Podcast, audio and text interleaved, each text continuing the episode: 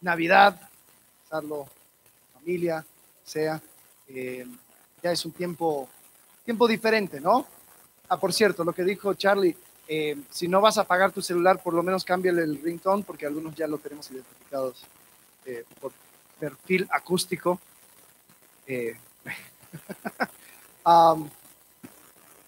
pero bueno, hemos estado hablando acerca de Emanuel, Dios con nosotros. La semana pasada, con Marcelo, hablamos acerca del tema de que en realidad a través de toda la historia, Dios ha querido invitarnos al lugar donde Él esté, ¿no? Comenzando con el Edén, eh, continuando con la historia de Israel, etcétera, etcétera, etcétera. Pero nos dimos cuenta que Dios o, que las personas no realmente no quieren Dios con nosotros, sino que quieren otra cosa. Realidad. Dios por nosotros o Dios para nosotros. En realidad Dios con nosotros como que crea mucha responsabilidad. Y al volver a la historia, hay una pregunta que, que, a veces he escuchado, ¿no? Es decir, oh, si tú fueras Adán o Eva, ¿no? ¿Actuarías de la misma forma? ¿Tú también desobedecerías a Dios y a yo como, disfrutando su lugar y la compañía de Dios y, etcétera. no, no voy a hacer eso, yo, nunca haría eso. Pero la realidad es otra.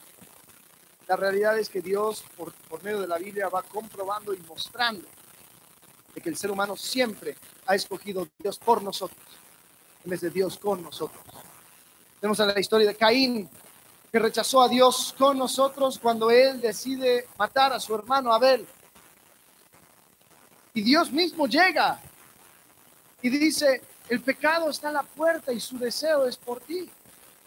Aléjate. Pero él termina matando a su hermano. Y después quiere Dios por nosotros cuando está enfrentando la consecuencia de lo que hizo. Ciertamente alguien me va a matar. Dios, protégeme.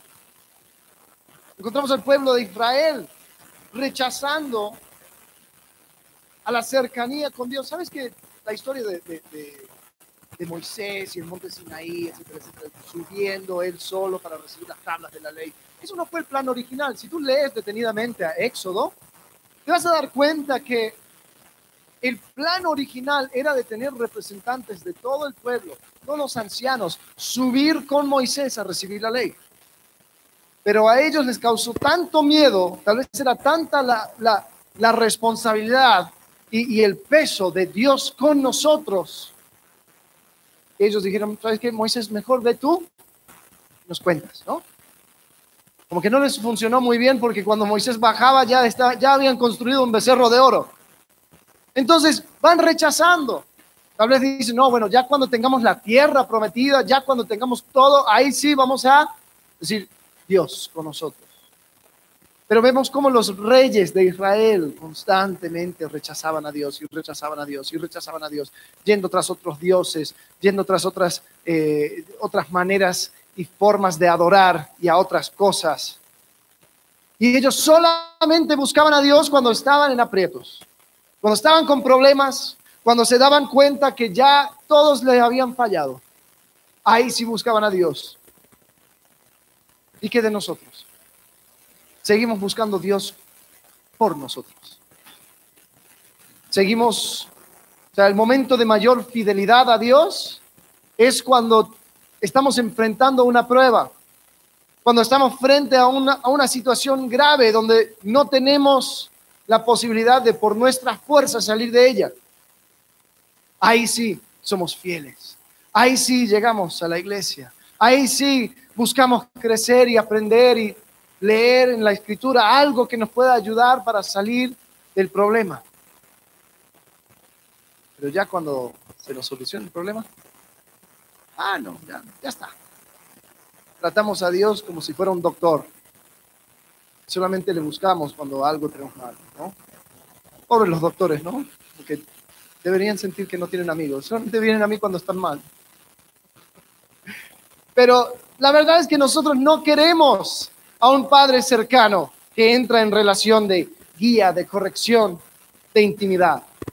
Queremos más bien un padre que vive lejos y que nos deposite la cuenta de vez en cuando. Papá, muchas gracias. Necesitaba eso. A ver cuándo nos vemos. Tal vez para Navidad o Pascua. ¿Sabes? Pueblo de Israel, la humanidad, todos han rechazado a Dios. Eh, el mismo Romanos dice que nadie busca a Dios. Lo que buscamos es qué, qué puede hacer Dios por nosotros. Bueno, había una esperanza de que iba a llegar alguien que iba a cambiar las cosas, el Mesías, ¿no? En el libro de Daniel se da una cronología que comienza desde que los judíos regresan de Babilonia y llega un ángel a Daniel a explicarle que iban a ser 69 grupos de 7 años. A ver, algún nerdo matemático, 69 por 7. 483. Yo ya no sé por qué lo prediqué a las 10. Ah, pero sí tuve que hacer la suma. 483 eh, años, dicen Daniel, que va a suceder algo, comenzando con la salida de los judíos de Babilonia, algo grande iba a pasar. Entonces todos estaban a la expectativa. Curiosamente, ese tiempo da generalmente dentro de los 50 años con la llegada del Mesías.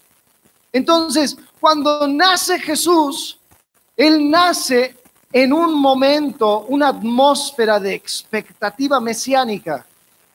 Eh, y parece que cada semana se levanta un nuevo Mesías. Yo soy el Mesías.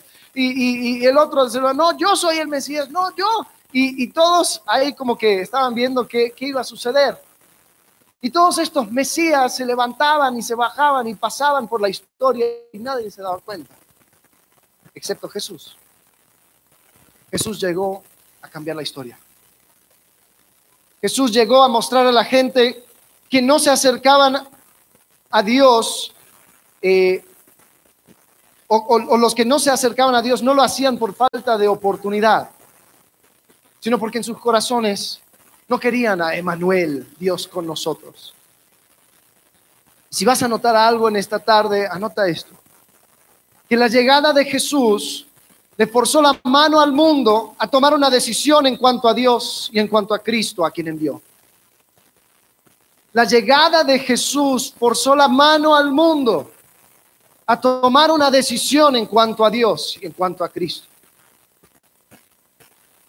En Juan capítulo 1, Juan está dando su introducción a su evangelio en los primeros versículos él explica o describe un poco acerca de este Jesús. Dice en el versículo 1 de Juan 1, en el principio era el verbo, y el verbo era con Dios, y el verbo era Dios. Este era en el principio con Dios. Todas las cosas por Él fueron hechas, y sin Él nada de lo que ha sido hecho fue hecho. En Él estaba la vida, y la vida era la luz de los hombres. La luz en las tinieblas resplandece y las tinieblas no prevalecieron contra ella. Hubo un hombre enviado de Dios, el cual se llamaba Juan. Este vino por testimonio, para que diese testimonio de la luz, a fin de que todos creyesen en él. No era la luz, sino para que diese testimonio de la luz aquella luz verdadera que alumbra a todo hombre, venía a este mundo. En el mundo estaba y el mundo por él fue hecho, pero el mundo no le conoció. A lo suyo vino y los suyos no le recibieron. Mas a todos los que le recibieron, a los que creen en su nombre, les dio potestad de ser hechos hijos de Dios, los cuales no son engendrados de sangre, ni de voluntad de carne, ni de voluntad de varón, sino de Dios. Y aquel verbo fue hecho carne y habitó entre nosotros y vimos su gloria, gloria como del unigénito del Padre, lleno de gracia y verdad. Juan dio testimonio de él y clamó diciendo, ese es de quien yo decía, el que viene después de mí es antes de mí porque era primero que yo, porque de su plenitud tomamos todos y gracia sobre gracia. pues la ley vino por medio de, de Moisés, fue dada, pero la gracia y la verdad vinieron por medio de Jesucristo. A Dios nadie le dio jamás. El unigénito Hijo que está en el seno del Padre, Él le ha dado a conocer. Entonces, Juan empieza hablando acerca de Jesús y hoy quiero hablarles acerca del encuentro. Si hemos estado hablando de Dios con nosotros, esto sería la, la palabra del medio, el con. Es el encuentro de Dios y el hombre. Dios con nosotros, habitando con nosotros. Y hay una pregunta que surge. ¿Cómo puede ser que un Dios santo, un Dios sin cuerpo, un Dios fuera del tiempo, entre a nuestra realidad y habite entre nosotros? ¿Cómo puede ser que algo perfecto llegara a esta tierra imperfecta? ¿Sabes? Dios es perfecto. Nosotros no lo somos. Es gran misterio. Todo lo que hacemos y todo lo que pensamos está manchado por el pecado. Aún nuestras buenas obras muchas veces vienen a causa de motivaciones incorrectas. Entonces ni eso tiene valor. ¿Cómo puede algo perfecto entrar a nuestra existencia imperfecta? Y sabes, ahí es donde entramos un poco en la filosofía, porque esta pregunta no, no surgió primeramente con Jesús. Esta idea era algo que andaba dando vuelta por cientos de años aún antes de Jesús. Había uno que supo sintetizar mucho de esta pregunta, se llamaba Platón, el filósofo, estoy hablando en plato grande, eh, pero este Platón, ¿están dormidos? Sé que no fue por el chiste, pero... Platón tenía esa pregunta y quería saber cómo cómo dimensionar la idea de lo ideal y de lo terrenal. ¿Has escuchado el término amor platónico? ¿Qué es un amor platónico? A ver, algo inalcanzable, ok, puede ser, sí. ¿Alguna otra definición? Es un amor platónico, ¿no? Generalmente son, son los, los famosos que ves en la tele y los cantantes, ¿no? Este es mi amor platónico. ¿Por qué decimos amor? ¿Qué tiene que ver Platón con, con, con nuestro sentimiento, no? Bueno, el amor platónico es el amor que nunca se realiza. Es el amor que solamente queda en el pensamiento. Porque lo que Platón decía era que en el pensamiento las cosas se mantienen perfectas. Es cuando se realiza y se corrompe. Si no me crees, pregunta acerca de la vida de tu amor platónico y seguro tiene un par de divorcios. o sea, había una persona que no le aguantaba. Porque cuando bajamos las cosas a la realidad, se corrompe. A ver, si no me crees, cierra los ojos por un segundo y quiero que imagines un círculo. Un círculo perfecto. A ver, los que son los nerdos de matemáticas sabrán que el círculo perfecto es el que tiene eh, la misma distancia en todos lados hacia su centro calculado por pi, etcétera, etcétera. Yo no soy uno de esos nerdos, pero bueno, imaginen, todos pueden imaginar un círculo perfecto. ¿Ahí lo tienen? Ok, abren los ojos. ¿Tienes algo para anotar? Dibuja ese círculo perfecto. Si no tienes nada con qué dibujar, quiero que mires a una persona que sí lo está haciendo y quiero que le juzgues. Pero júzgale sin misericordia. Inténtalo, inténtalo, en serio. A ver, puedo decir con total certeza de que ninguno de ustedes han dibujado un círculo perfecto o un círculo parecido a lo que tenían en su mente.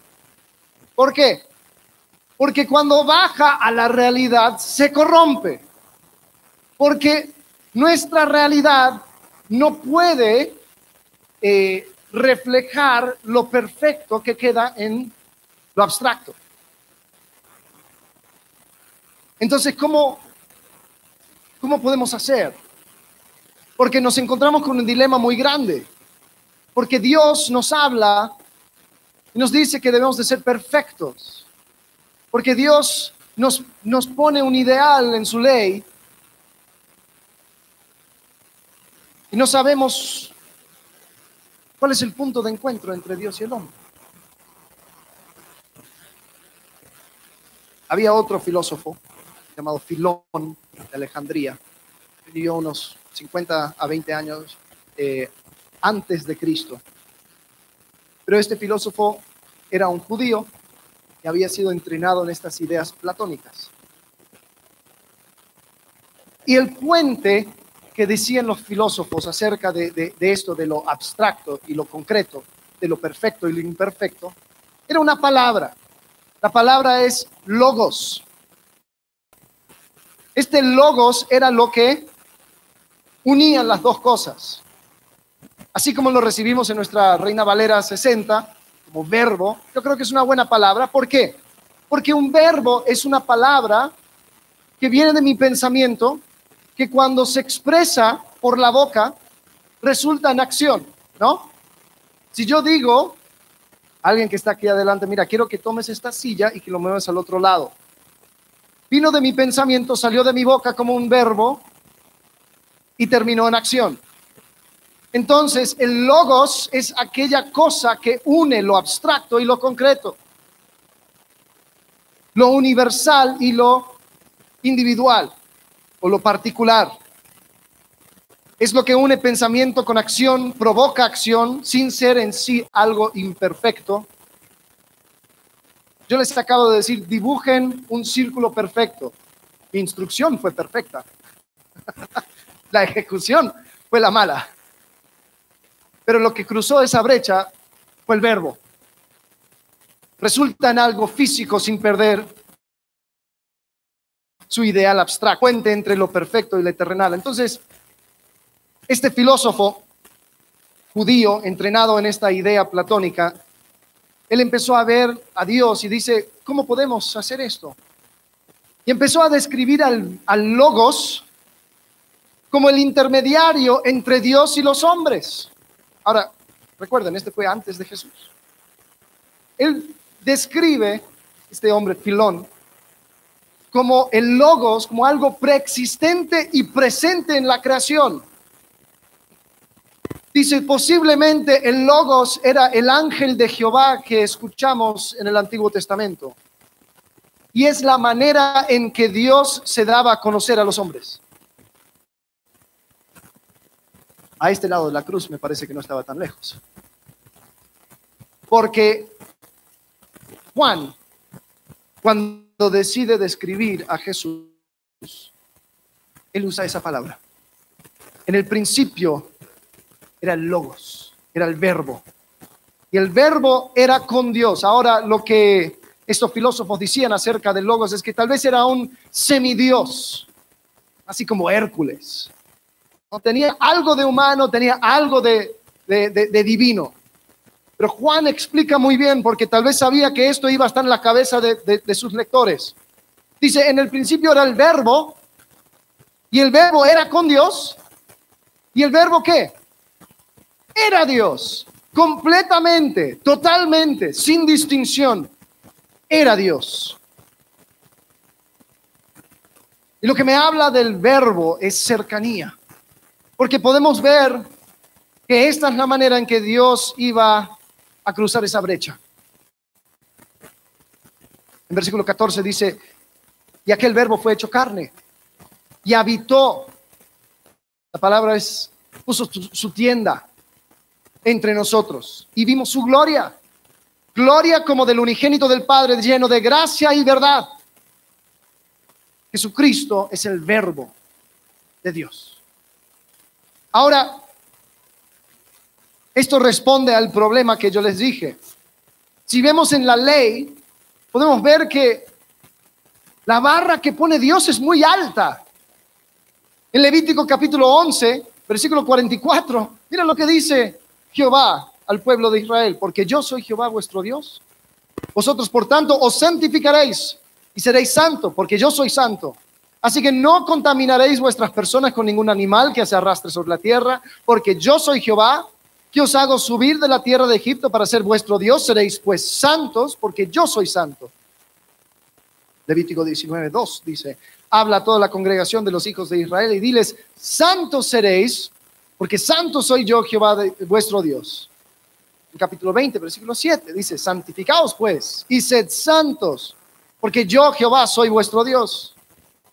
En versículo 26 del mismo capítulo 20 dice, habéis pues de serme santos, porque yo, Jehová, soy santo.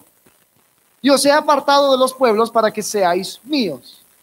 Ahora, oh, leo eso y digo, a ver, Jehová, eh, nunca te ha visto, nadie te ha visto jamás. Tú no habitas en este mundo, no caminas sobre esta tierra, no vives las situaciones que yo vivo, no has sido tentado como yo he sido tentado. ¿Me vas a pedir que yo sea santo como tú eres santo? Y parece que ni siquiera se había secado la tinta, que empezaron a hacer excusas los israelitas. Porque cuando ya Moisés da la segunda ley, en Deuteronomio, Deuteronomio es una recapitulación de la ley a una nueva generación. Moisés dice en Deuteronomio 30, versículo 11, dice, porque este mandamiento que yo te ordeno hoy no es demasiado difícil para ti, ni está lejos. No está en el cielo para que digas, ¿quién subirá por nosotros al cielo? Y nos lo traerá y nos lo hará oír para que lo cumplamos. Ni está al otro lado del mar para que digas, ¿quién pasará por nosotros el mar para que nos lo traiga y nos lo haga oír a fin de que lo cumplamos? Dice el versículo 14, porque muy cerca de ti está esta palabra en tu boca y en tu corazón para que lo cumplas. Ahora, los judíos estaban tratando de bajar una cosa ideal, una cosa perfecta, que era eh, los mandamientos o las, exigencias de la ley, a su, día, a su diario vivir. Entonces los rabinos eh, yo creo que comenzó con, una, eh, fue algo bueno, o sea, fue, un buen intento. Escribieron un libro que era paralelo a la ley, se llamaba el Talmud, sigue todavía. El Talmud era la manera en que los rabinos interpretaban la ley.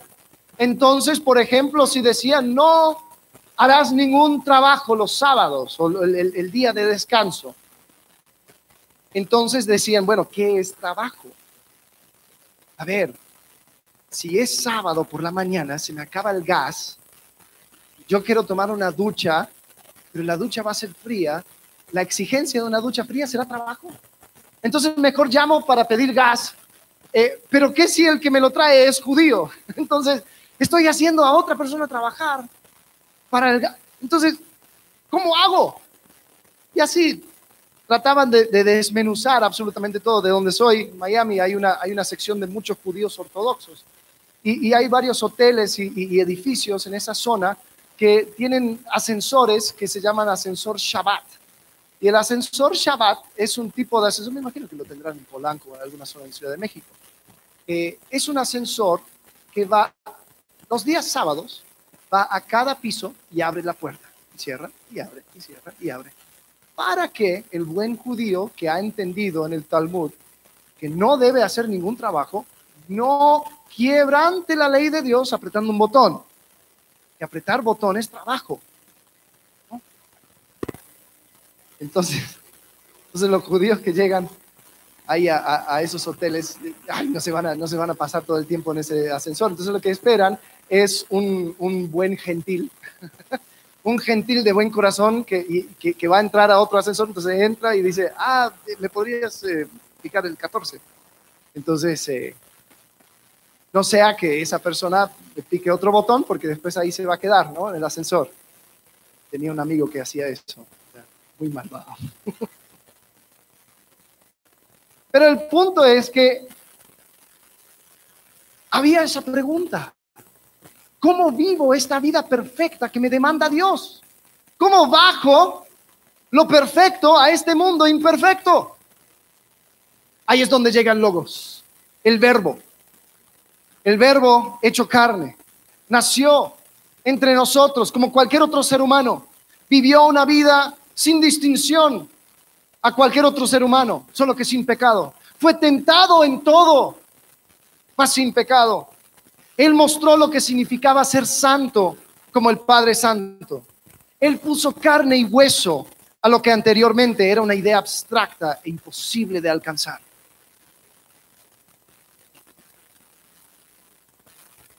Y en Romanos, hablando acerca de Jesús y haciendo referencia a ese mismo pasaje en Deuteronomio 30, el apóstol Pablo empieza a hablar. Y habla acerca de esta cercanía. En Romanos capítulo 10, versículo 6, dice, pero la justicia que es por la fe, dice así, no digas en tu corazón, ¿quién subirá al cielo? Y en paréntesis Pablo pone, esto es para traer abajo a Cristo. ¿O quién descenderá al abismo? Esto es para hacer subir a Cristo de entre los muertos. Mas, ¿qué dice? Cerca de ti está la palabra en tu boca y en tu corazón esta es la palabra de fe que predicamos. Y aquí da la explicación más clara del Evangelio y de la salvación que encontramos. En versículo 9 dice que si confesares con tu boca que Jesús es el Señor y creyeres en tu corazón que Dios le levantó de los muertos, serás salvo. O sea, lo que estaba diciendo era, si los judíos antes no tenían excusa, ¿cuánto menos tenemos excusa nosotros ahora que el verbo ha llegado? Ahora que solamente hay que creer en Él y su obra completa. Y para, hacernos, para parecernos más a Él, simplemente debemos de seguir sus pisadas. Jesús al llegar cerró la brecha entre Dios y el hombre. Fue el Dios con nosotros.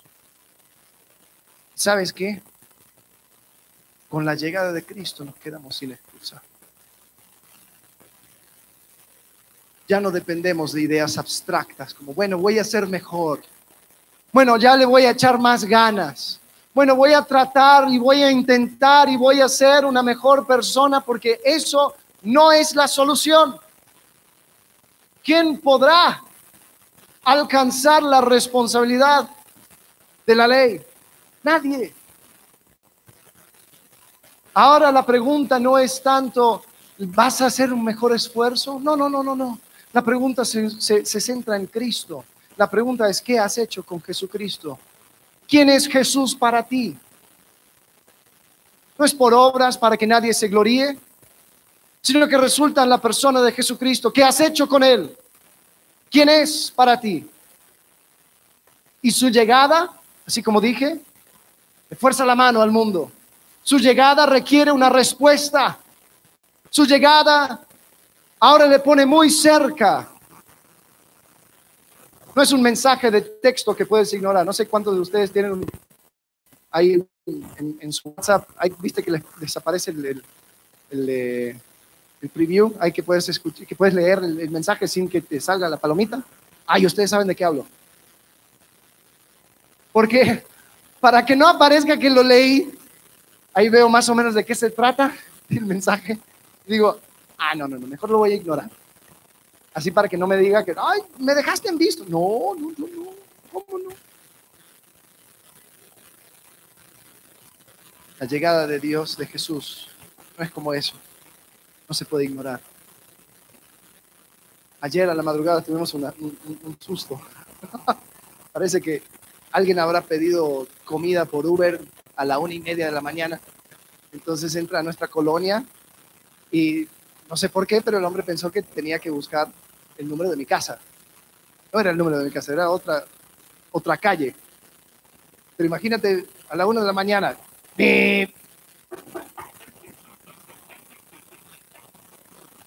Yo como, uy.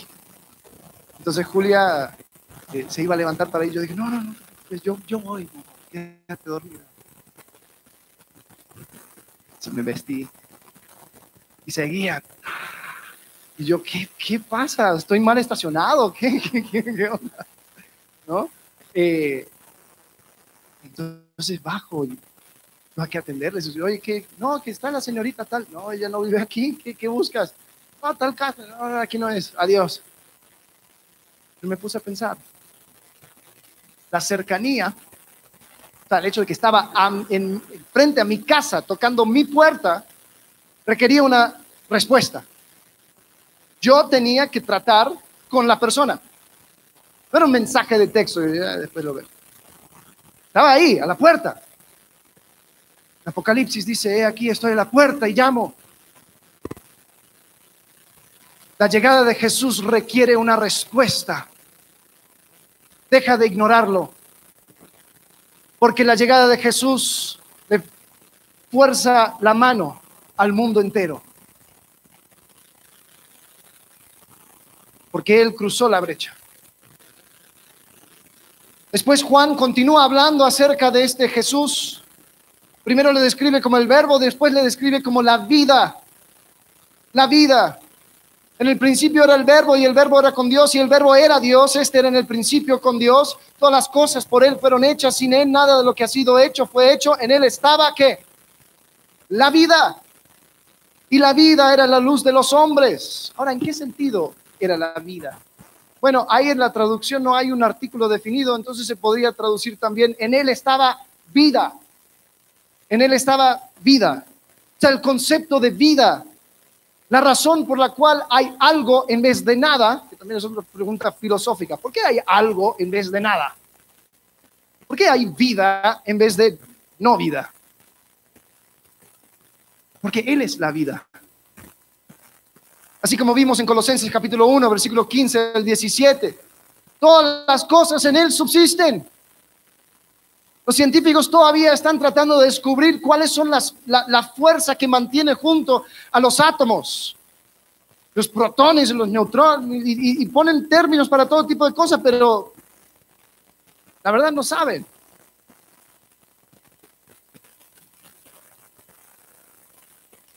Pero si no, si no fuera por Cristo, no hay vida. En sentido general, no hay vida. Él es la vida el autor de la vida. Y la vida misma toma cuerpo. Ahora, Él es la vida, pero no solamente es la vida en un sentido general, sino también es vuestra vida. En el mismo Colosenses capítulo 3, versículo 1 dice, si pues habéis resucitado con Cristo. O sea, ¿a quién está hablando? A los que han creído en Jesucristo los que han resucitado con Cristo, los que han confiado en su obra, los que ya dejaron de confiar en sus obras muertas para depender de Jesucristo, decir solamente Cristo salva. Si eres uno de esos, si habéis resucitado con Cristo, buscar las cosas de arriba, donde está Cristo sentado a la diestra de Dios, poned la mira en las cosas de arriba, no en las de la tierra. Porque habéis muerto. ¿Y qué? Vuestra vida está escondida con Cristo en Dios. Versículo 4. Cuando Cristo, ¿qué?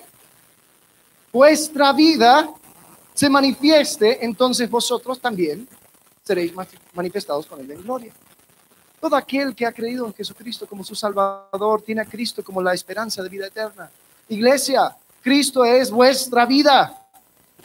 La razón de ser es Cristo.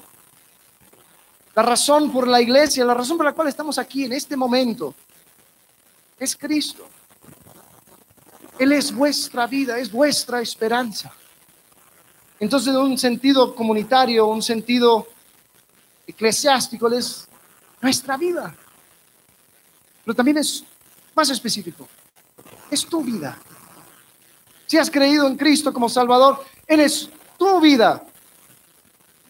Aunque lo trates de ignorar, en Filipenses capítulo 1, versículo 21, Pablo está hablando y abre su corazón los filipenses y dice, porque para mí el vivir es qué? Cristo. Todo comienza y termina con Él. Entonces vivimos en una época muy extraña, donde con una cajita mágica me puedo ir comparando con el resto del mundo. Hay un índice de depresión tremendo porque todos están viendo en sus redes sociales de que ahí aparece el chavito de 26 años al lado de un Ferrari y dice, tú también podrás ser así como yo si solamente compraras mi. Empezamos a decir, hoy la prepa acabé, ¿cómo voy a hacer? Y después, ay, lo que no, no nos damos cuenta es que el chavito sea, rentó el coche por el día, y todavía vive en casa de su mamá. Pero bueno, el punto es, nos vamos comparando, vamos pensando que todos tienen una mejor vida que nosotros, Y empezamos a desviarnos, a decir, ¿cuál es nuestra vida? ¿Cuál es mi vida? El sentido de mi vida no es ser exitoso. Ah, ok, entonces persigo eso, persigo eso, persigo eso pierdo mi familia. ¿Cuál es el sentido de mi vida? Ah, tener una familia eh, que, que, esté bien. Entonces me enfoco en mi familia, me enfoco en mi familia, me enfoco en mi familia. Después los niños van a terapia porque yo les sofoqué, ¿no? Eh, ¿Cuál es el sentido de mi vida? Cristo. Para mí el vivir es Cristo. Y Juan les describe, le describe a Cristo como la vida. En Cristo encontramos el sentido de la vida. Por medio de su gracia y misericordia nos da una razón para agradecerle por lo que tenemos. Por medio de su amor nos da la confianza y valor para enfrentar los desánimos diarios que nos llegan. Su ejemplo nos da un rumbo a seguir y un modelo para imitar. Su resurrección nos da la esperanza eterna que nos permite vivir para Cristo, pero saber que nos espera algo mucho mejor. Describe a Cristo como vida. Primero el verbo, después vida. Pues continúa Juan y habla acerca de Jesús como luz. Fíjense, versículo 4, en él estaba la vida y la vida era qué? La luz de los hombres. La luz en las tinieblas resplandece y las tinieblas no prevalecieron contra ella. Literalmente eso significa que las, las tinieblas no, no pudieron con él. No, no había manera de contenerle. Con la llegada de Jesús, luz había llegado a los hombres. En Isaías capítulo 9, versículos 1 y 2, está describiendo la llegada de algo increíble y hace referencia a un momento muy oscuro la historia de Israel. ¿Sabes? Israel, vamos a hablar de esto el, próximo año. Israel un momento se parte en dos, después del reinado de Salomón se parte en dos. Está la tribu de Judá al sur y después, y de Benjamín, y después al, norte estaban todas las otras tribus y, y estos se llamaban Israel. Abajo se conocían como Judá. Y los israelitas o los, los, de, los de la tribu de Israel abandonaron muy rápido a Dios. Y Dios mandaba profetas, profeta tras profeta tras profeta, para, para advertirles, para decir, oye, se viene algo terrible, se viene algo terrible, arrepiéntense, arrepiéntense, arrepiéntense. No lo hicieron, llegan los asirios y los destruye por completo. Llegan los asirios, era una, un, imperio, a ver si, se puede, si te puedes imaginar un mapa del mundo, ellos eran la zona, lo que ahorita sería eh, Siria, eh, Irak, y entonces ellos entran a Israel por las tribus de Zabulón y de Neftalí, que eran los que estaban más a las afueritas. Imagínate esa escena de encontrarte con esos ejércitos que iban a venir a atacar y tú eres el primero. Ya no eres los últimos que, que ya el ejército está cansado, no, ellos tienen toda la fuerza y llegan para destruir. Bueno, Israel nunca recuperó de eso. Años después, en el tiempo de, Jesús, estos de la tribu de Israel, de las tribus de Israel, se conocían como los samaritanos. Eran lo que quedó la mezcla bastarda entre los asirios y los israelitas. Pero Isaías habla a estas tierras y dice, mas no habrá para siempre oscuridad para la que está ahora en angustia, tal como la aflicción que le vino en el tiempo que livianamente tocaron la primera vez a la tierra de Zabulón y la tierra de Neftalí. Pues al fin llenará de gloria el camino del mar de aquel lado del Jordán, en Galilea de los gentiles. El pueblo que andaba en tinieblas vio gran luz los que moraban en tierra de sombra de muerte, luz resplandeció sobre ellos. Juan hablaba de Jesús como la luz de los hombres. Y la oscuridad no pudo contra la luz.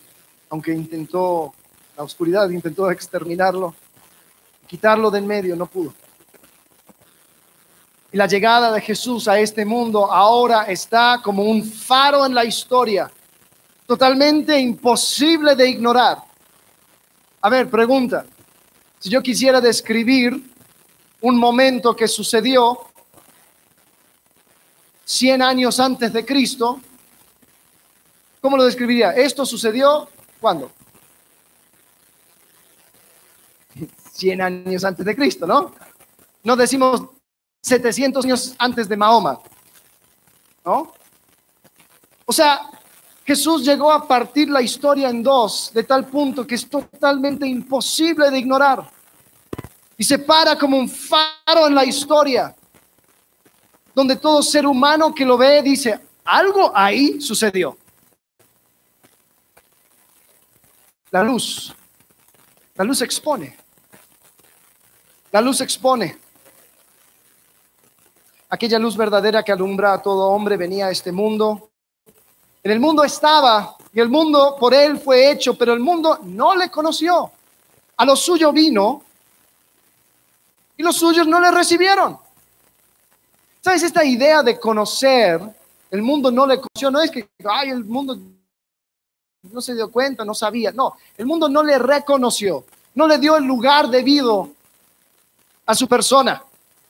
El mundo sabía quién era Jesús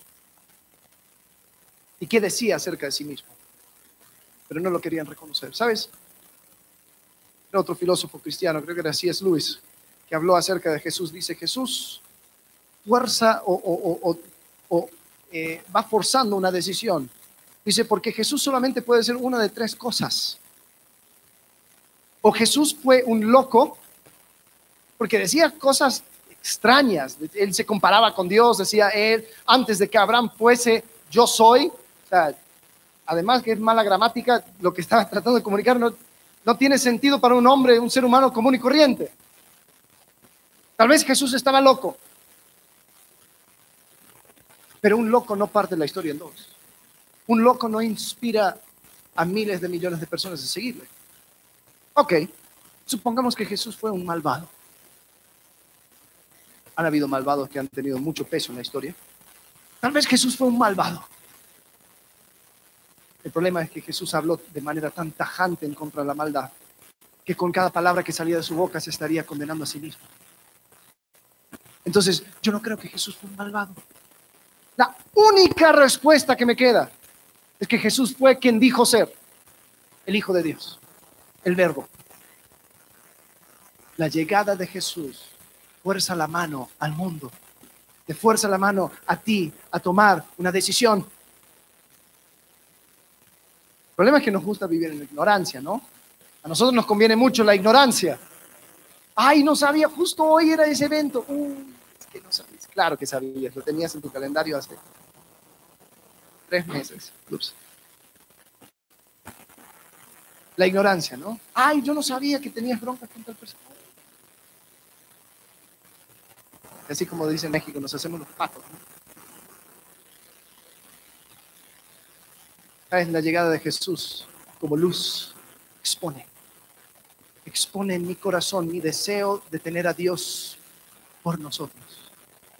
Expone el deseo que yo tengo en mi corazón de tener a Dios simplemente como mi siervo celestial, que haga absolutamente lo que yo quiero y si encuentro la combinación correcta de palabras o si le oro al santo indicado, entonces las cosas van a suceder así como yo quiero.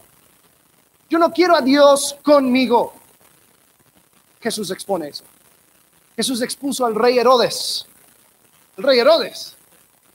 Herodes fue quien reconstruyó el templo. En el tiempo de Jesús, el templo se conocía como el templo de Herodes. un hombre muy grande. Seguro que había muchas personas que pensaban que este hombre era, wow, alguien que, sí se preocupaba por las cosas de Dios.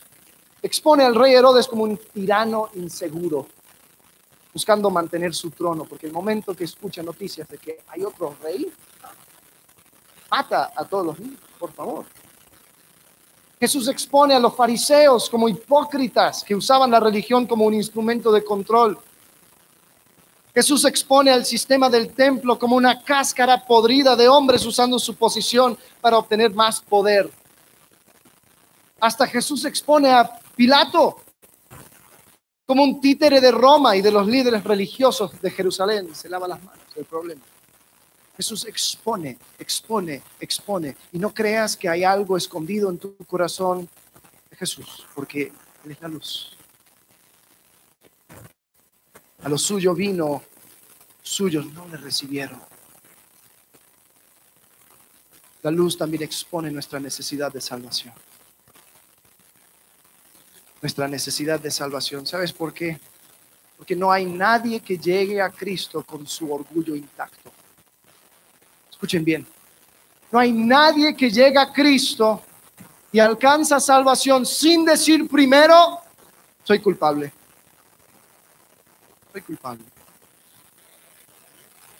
Yo no puedo. Necesito ayuda. Es más, ni siquiera ayuda, necesito salvación. Ayuda implicaría que yo hago algo. Y eso puedo hacer. Estoy muerto en mis delitos y pecados. Yo necesito que Cristo haga la obra. Jesús expone eso. Mas a todos los que le recibieron, a los que creen en su nombre, les dio potestad de ser hechos hijos de Dios. La luz revela. La luz expone, pero también la luz revela. ¿Y saben lo que revela? Revela también la persona de Dios. Porque dice Juan en el versículo 18, a Dios nadie le dio jamás.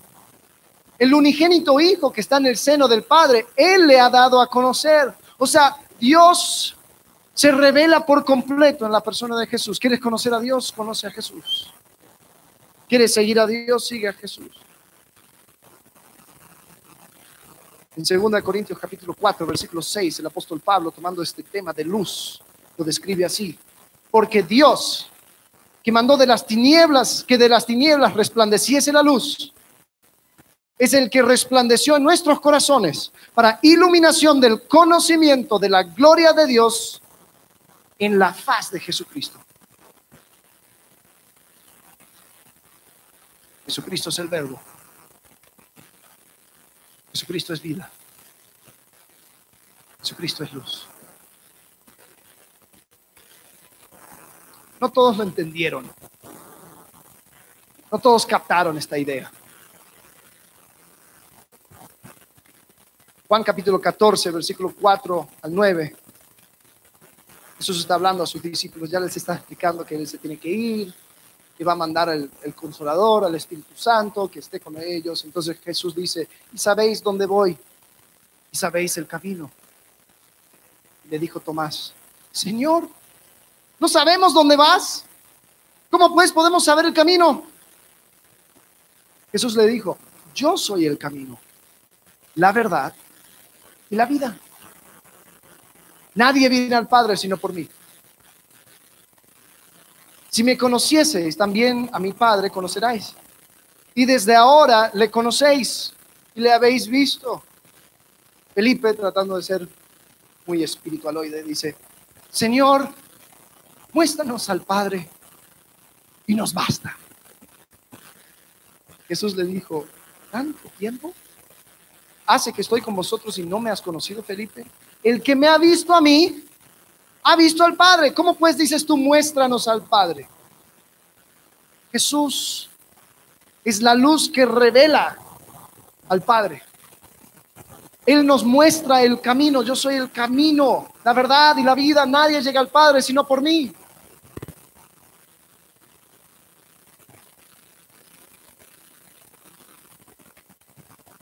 Pero Jesús va forzando la decisión. Tal vez algunos de ustedes dicen, ah, no sé, déjalo pienso. Deja, deja veo. Me interesa. Pero, ah, lo voy a checar. ¿Conoces Juan 3:16? A ver quién lo sabe de memoria. tal manera que ha dado para que todo aquel que en él más tenga. Muy bien. Ok. ¿Conocen Juan 3:17? Ay, ahí fallamos todos, ¿no?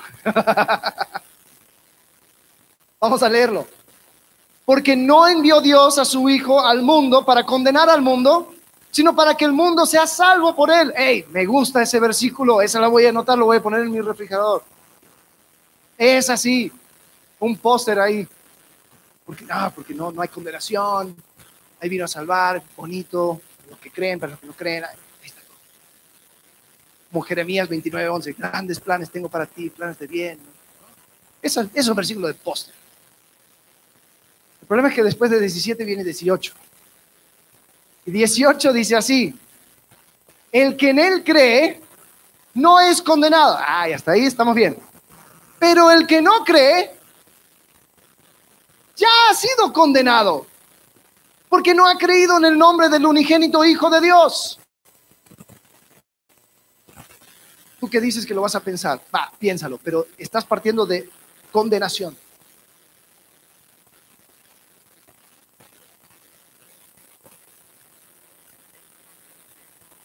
No, mira, yo me voy a sentar en eh, la cerca, entre una y otra, y me siento en la cerca. Ah, el diablo es dueño de la cerca también, así que ya ha sido condenado. Jesús fuerza una decisión. La llegada de Jesús resultó en la verdad del logos, lo perfecto tomando cuerpo terrenal resultó en la vida misma cobrando una vida para ser vuestra vida y dar sentido a tu vida. Resultó en la luz alumbrando el camino al Padre. La pregunta queda, ¿qué has hecho con Jesús? ¿Quién es Jesús para ti? Se los quiero dejar. Quiero que piensen los que ya han creído en Jesús, quiero que continúen esa línea de pregunta. Pues si Cristo es mi todo, ¿cómo lo estoy reflejando? Oremos. Padre, gracias porque tú nunca nos abandonaste. Nunca claudicaste de tu plan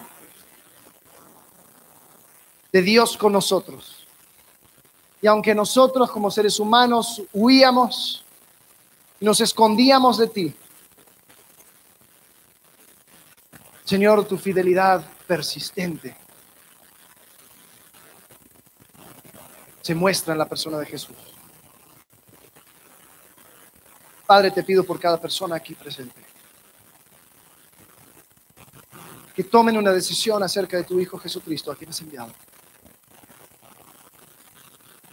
Señor, porque tú llegaste como luz y es imposible de ignorar. Señor, te agradecemos. Porque en tu luz vemos la luz. En el nombre de Cristo Jesús. Amén.